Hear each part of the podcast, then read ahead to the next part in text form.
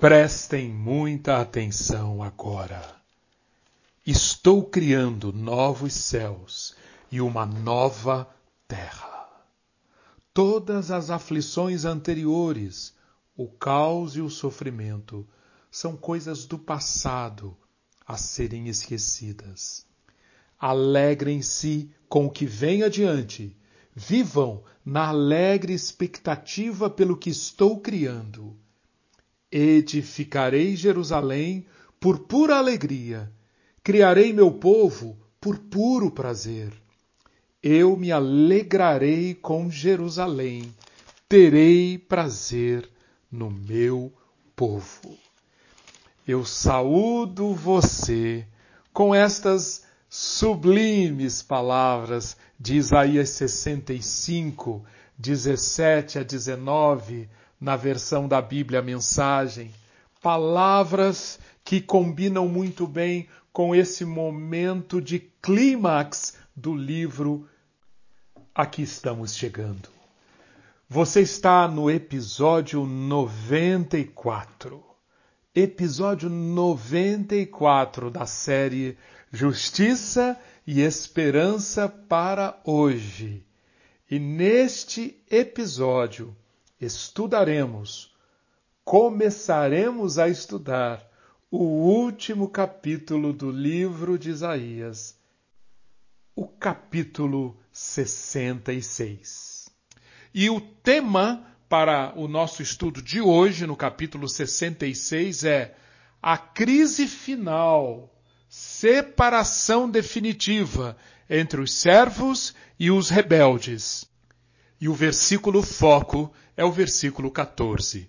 Vocês verão isso, e o coração de vocês ficará cheio de alegria, e os seus ossos serão revigorados como a erva tenra. O poder do Senhor será notório aos seus servos, e ele se indignará contra os seus inimigos. Para tratar deste tema, a separação final entre os servos e os rebeldes, neste capítulo 66, Isaías começa trazendo as seguintes palavras, versículo 1. Assim diz o Senhor: O céu é o meu trono e a terra é o estrado dos meus pés. Que casa, então, vocês poderiam construir para mim? Ou que lugar para o meu repouso. Ou seja, para tratar desse tema no fecho, na conclusão do livro, Isaías apresenta-nos o culto, apresenta-nos a adoração. Quando ele diz aqui, quando Deus diz: Que casa vocês poderiam fazer para mim? Que lugar para o meu repouso? Ele está justamente trazendo esse contexto de que é no culto, é na questão da adoração, é em torno desse tema que conseguimos ver com clareza a separação entre os servos e os rebeldes. Isaías vai mostrar neste capítulo que, dependendo da adoração, dependendo do tipo da adoração, dependendo da natureza do culto, nós veremos servos ou rebeldes. Este tema do culto vai aparecer outras vezes neste capítulo 66. Por exemplo, o versículo 3, Isaías mostra sacrifícios que não agradam a Deus. Quando chegamos no versículo 17, Isaías apresenta um quadro de idolatria. É sacrifício, é culto, mas um culto idólatra. Versículos 20, 20 a 23, o, o profeta nos, nos mostra na, na, na, na consumação de todas as coisas como que o culto, como que a apresentação de ofertas, como que a celebração ao Senhor terá um papel fundamental. Esta ênfase no culto não é nada estranha, porque na realidade sabemos, como já temos visto, que o culto, a adoração, é nossa resposta à presença de Deus. E a presença de Deus, já, já temos visto, é um tema unificador, é um tema central em Isaías. Emmanuel, o Kabod, a glória da presença de Deus. O culto é nossa resposta à realidade viva de Deus. Como diz Eugene Peterson, quando em culto, os cristãos sentem convicção da presença de Deus. Adorar é um ato de atenção ao Deus vivo que governa, fala, revela, cria, redime, ordena e abençoa. A adoração centraliza-nos no trono. Deus reúne seu povo, se coloca no centro. A adoração é um encontro que visa levar nossa vida a ser centralizada em Deus para não sermos destituídos de um ponto centralizador. Se fracassamos na adoração, nos tornamos pessoas com inclinações instáveis. Ficamos à mercê toda propaganda, sedução e engodo. Sem o culto, passamos a manipular e ser manipulados. Vivemos ou num pânico aterrador ou, ou numa letargia enganosa. E então ficamos alarmados por espectros e nos acalmamos com placebos. Pessoas que não adoram são levadas pela inquietação epidêmica do mundo, sem direção firme ou objetivo que as sustente. Gente que não adora vive em um enorme shopping center e avança de uma loja a outra, desperdiçando imensas quantidades de energia e fazendo infinitas incursões para atender primeiro às suas necessidades e depois a seus apetites, inclinações e fantasias. Assim, Eugene Peterson descreve a, a centralidade, a relevância do culto completamente consistente com o tema deste capítulo final, desta conclusão da mensagem de Isaías. Que casa vocês poderiam construir para mim? Que lugar para o meu repouso? A partir da introdução deste tema do culto, Isaías vai nos apresentar a dois grupos dois grupos bem distintos: os que adoram em verdade e os que não adoram autenticamente. Um grupo é formado pelos servos autênticos do Senhor, o outro grupo é formado pelos rebeldes. Assim, existem apenas duas categorias de pessoas: aquelas que se prostram diante dele em adoração e aquelas que tolamente se rebelam contra ele. Isso, por sua vez, significa que apenas dois destinos são possíveis para a raça humana. Aqueles que o adoram viverão para sempre. Sua semente e seu nome estarão seguros. Mas aqueles que se rebelarem contra ele morrerão para sempre. Seu verme e seu fogo não terão fim. É disto que se trata este capítulo 66. Vamos então ver o primeiro grupo, o grupo dos que cultuam verdadeiramente. Isaías nos diz aqui no versículo 2: Porque a minha mão fez todas essas coisas e todas vieram a existir, diz o Senhor. Mas eis para quem olharei para o aflito e abatido de espírito e que treme diante da minha palavra. No versículo 5 diz o profeta: Escutem a palavra do Senhor, vocês que tremem diante da sua palavra. O culto autêntico, o culto verdadeiro, então, é prestado por aquele que humildemente reconhece que em si mesmo não há nada meritório. De si mesmo ele não pode fazer nada. Nada que crie valor, que gere mérito diante de Deus. O Salmo 51, versículos 16 e 17 dizem: Pois não te agradas de sacrifícios, do contrário eu os ofereceria. Não tens prazer em holocausto. Não, não é isso que está no centro do culto verdadeiro. Deus se agrada, prossegue o Salmo 51. O sacrifício agradável a Deus é o espírito quebrantado. Coração quebrantado e contrito, não o desprezarás, ó Deus. Nas palavras de Isaías, eu olharei, diz o Senhor, para o aflito e abatido de espírito, para o que treme diante da minha palavra. O profeta está afirmando então aqui que, em primeiro lugar, Deus, Deus é o soberano transcendente. Ele é o criador que pode fazer um novo céu e uma nova terra no momento que lhe convier. Não é um, um ser como nós, ou não é um, uma projeção de um homem que pode ser alojado em alguma estrutura feita por mãos humanas. Isaías também está dizendo que o santuário de Deus é sua criação. O Senhor diz: pela minha mão eu fiz todas estas coisas e todas vieram a existir.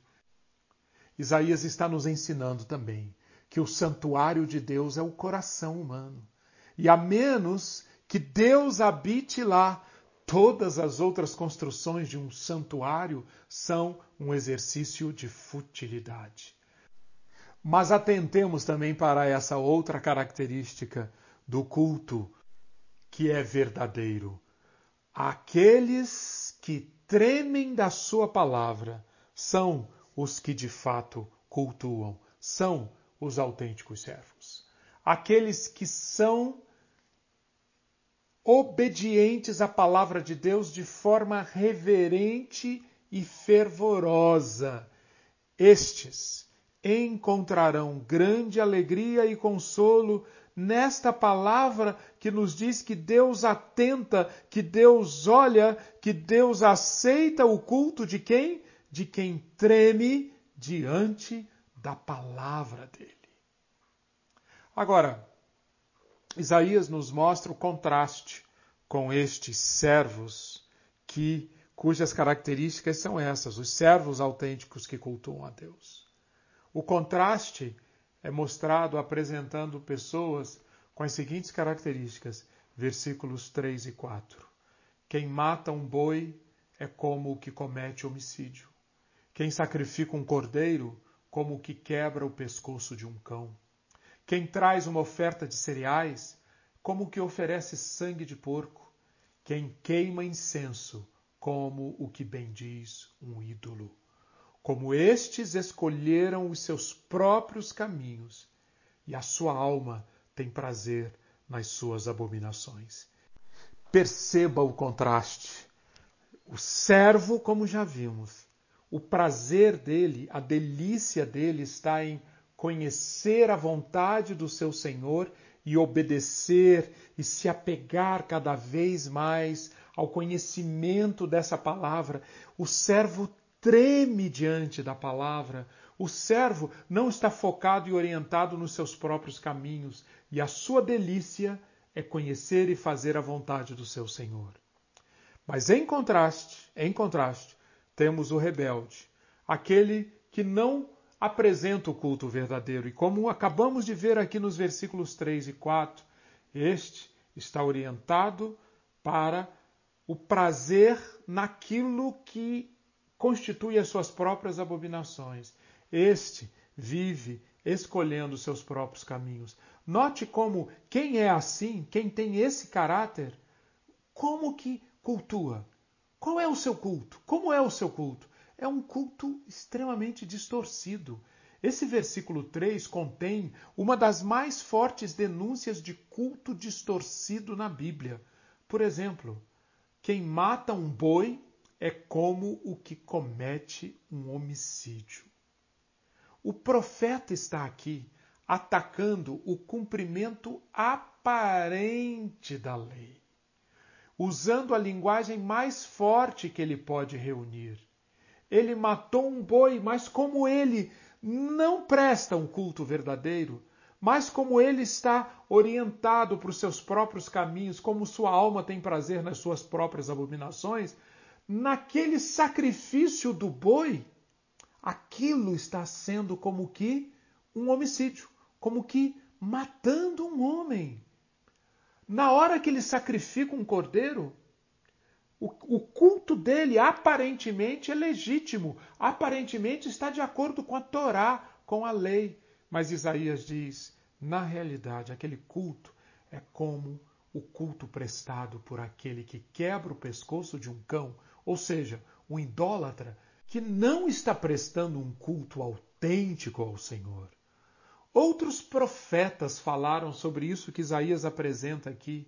Amós no capítulo 5, versículos 21 a 25, Miqueias, quando diz que Deus não está interessado nos sacrifícios em si, no capítulo 6, Malaquias, quando diz ao povo: parem com a sua adoração hipócrita, Malaquias capítulo 1, versículo 10. Jesus, quando diz que os fariseus que apresentam-se como justos são sepulcros vis e imundos, Mateus 23, 27. Ou seja, o que Isaías está aqui dizendo, ressoando muitos outros profetas, é que pessoas de coração impuro oferecerão ofertas impuras, não importa quão rigorosamente obedeçam à lei, tais oferendas são uma ofensa a Deus. Por quê? porque Deus olha para o que estas pessoas escolheram e elas escolheram os seus próprios caminhos. Porque Deus olha onde está o prazer dessas pessoas e Deus vê que a alma delas tem prazer nas suas próprias abominações. Um outro versículo que toca no mesmo tema do culto deturpado, do culto desviado, versículo 17. O Senhor diz: Os que se santificam e se purificam para entrarem nos jardins, após a deusa que está no meio, que comem carne de porco, coisas abomináveis e ratos, serão todos destruídos ao mesmo tempo. O profeta aqui retorna a um tipo específico de rebelião que esteve no centro das atenções do livro de Isaías como um todo. Qual é o tipo específico de rebelião que Isaías está mostrando? O puro ritualismo. Uma religião que nada mais é do que forma e rotina e não é demonstrada, não é evidenciada em uma obediência sincera à aliança. Essa religião é tão repugnante a Deus quanto a idolatria. Não agrada a Deus, mas produz náuseas em Deus, tanto quanto comer porcos e ratos, como esse versículo 17 apresenta. Quando nós vamos lá na história de Samuel e Saul, 1 Samuel capítulo 15, versículos 22 e 23, o profeta Samuel já apresenta o mesmo princípio que encontramos aqui em Isaías 66. Será que o Senhor tem mais prazer em holocaustos e sacrifícios do que no obedecer a sua palavra? E Samuel afirma: Eis que o obedecer é melhor do que o sacrificar, e o ouvir é melhor do que a gordura de carneiros. Por que, diz Samuel, a rebelião é como o pecado da feitiçaria, e a obstinação é como a idolatria e o culto a ídolos do lar. Mas nós encontramos mais uma marca do culto distorcido, mais uma marca do culto dos rebeldes. No versículo 5, Isaías diz que alguns vão zombar dos servos vão zombar dos que estão prestando culto autêntico. Os irmãos de vocês os odeiam e os rejeitam por causa do amor de vocês pelo meu nome. Eles dizem: Que o Senhor mostre a sua glória para que vejamos a alegria de vocês, mas eles é que serão envergonhados. Já vimos que o culto dos rebeldes não está nem um pouco preocupado em, em levar a palavra de Deus a sério, nem em tremer diante dela. A sua maior preocupação é o seu próprio engrandecimento. Sua religião, seus casamentos, a forma como eles tratam os pobres, tudo isto é projetado para um fim, seu próprio benefício. Parecer alguém religioso significa algo para eles, mas o pensamento de uma vida de abnegação pelo bem dos outros, uma vida de serviço a Deus, de compromisso, de confiança, de espera, de testemunho de Deus, uma vida dessas era quase ridícula para essas pessoas, para esses zombadores. Ser totalmente entregue a Deus fazer dos caminhos de Deus o próprio foco da vida de uma pessoa, isso é tornar-se um embaraço, um constrangimento, um motivo de zombaria para aqueles que não escolhem este caminho. Agora é hora de atentar para outro contraste neste capítulo. Assim como existem dois tipos de pessoas, os servos e os rebeldes. Assim como existem dois tipos de culto: o culto autêntico e o culto distorcido. Assim também existem dois destinos bem contrastantes. Para um grupo, o grupo dos servos, Isaías apresenta um destino. Isaías apresenta quais os resultados, o que esperar de uma vida de servo. E diversas características são apresentadas aqui para encherem o tanque de esperança dos servos. Nós já sabemos, temos falado tanto isso aqui, que nós estamos na no livro do consolo. Começou lá no capítulo 40 e um consolo para os servos autênticos é enxergar isso que Isaías mostra aqui. No final, quando o apito final soar, quando o ponto final for aplicado, o que acontecerá com os servos? O tratamento generoso de Deus para com Jerusalém e seus filhos e para com todos os seus servos isso mostrará claramente a diferença entre os servos do Senhor e os seus inimigos. Muitas vezes, nas Escrituras, nós encontramos servos do Senhor perguntando: vale a pena? Perguntando: faz sentido?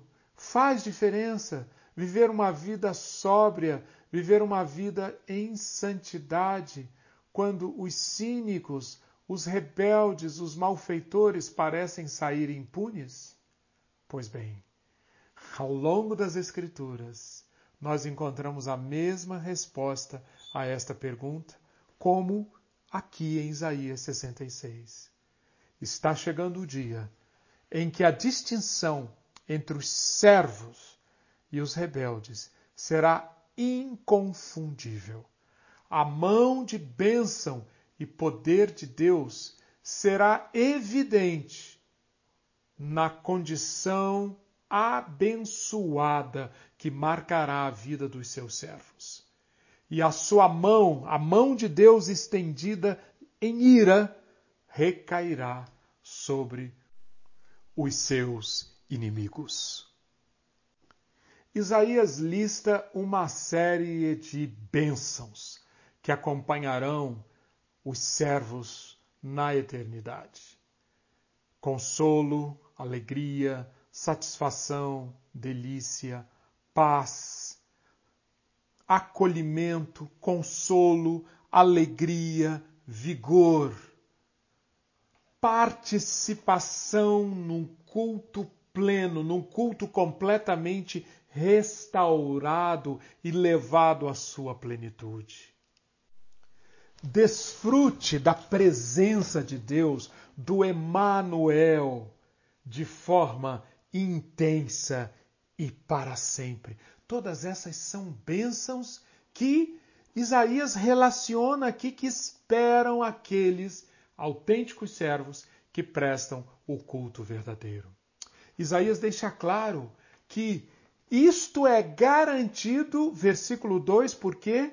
Porque a minha mão fez todas as coisas, todas vieram a existir.